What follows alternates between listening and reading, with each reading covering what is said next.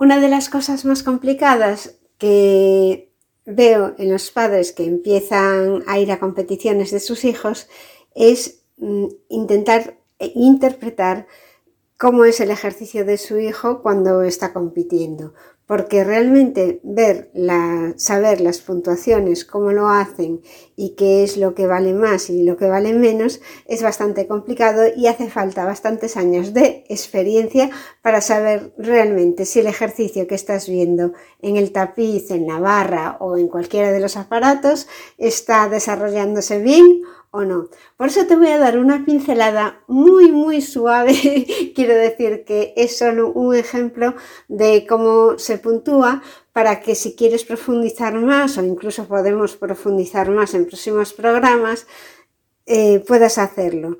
Las puntuaciones son según la dificultad del ejercicio y según la ejecución. Vamos a verlo en el programa de hoy.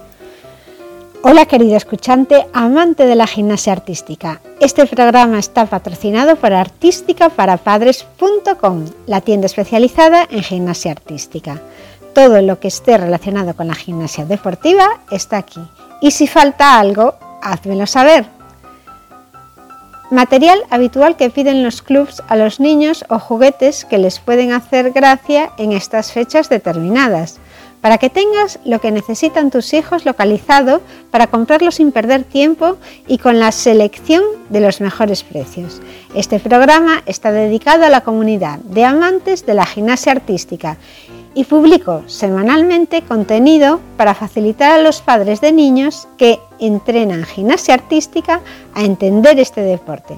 Sin más, pasamos al programa de hoy. Necesidades de la rutina. En el código de puntos hay algunas necesidades que los gimnastas pueden incluir en su rutina para tener un bonus. Hay cuatro de estas necesidades y cada una tiene un valor de 0,5 puntos. Por ejemplo, una necesidad en barra de equilibrio es giro completo en un pie. Por lo tanto, si una gimnasta ejecuta al menos un giro completo en un pie, consigue un bonus de 0,5 puntos. El valor de conexión. Hay un bonus al conectar determinados elementos, por ejemplo, un Biles más un sisón, que es un salto con apertura de piernas y aterrizaje en un pie, tiene un valor de un elemento H porque G más A es igual a 0,7 más 0,1 igual a 0,8. En este caso habría un valor de conexión de 0,1. La ejecución. La ejecución es la nota de cómo ha ejecutado la gimnasta su rutina. La mayor nota posible es un 10 y hay diferentes deducciones, desde aterrizar con las piernas separadas, 0,1 de penalización hasta caer de un elemento, un punto. O no utilizar la colchoneta en forma de U en salto de potro o recibir asistencia de un entrenador directamente invalida la rutina. La nota final. La nota final es la suma de la dificultad más la ejecución. Un ejemplo.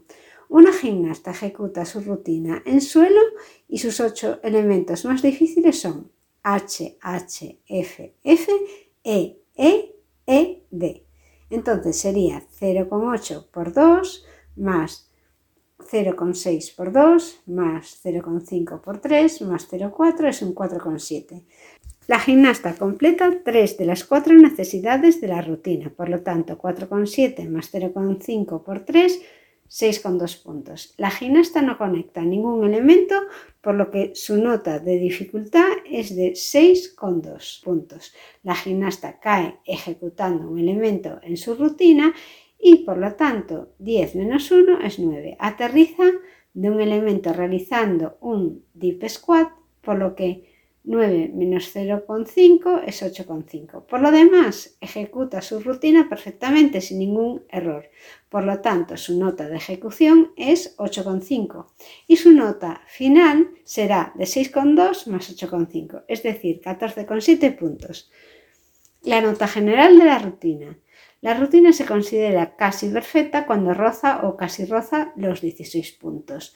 Actualmente, poquísimas gimnastas se han acercado a este límite, por lo que se considera una rutina perfecta. Hasta aquí el programa de hoy.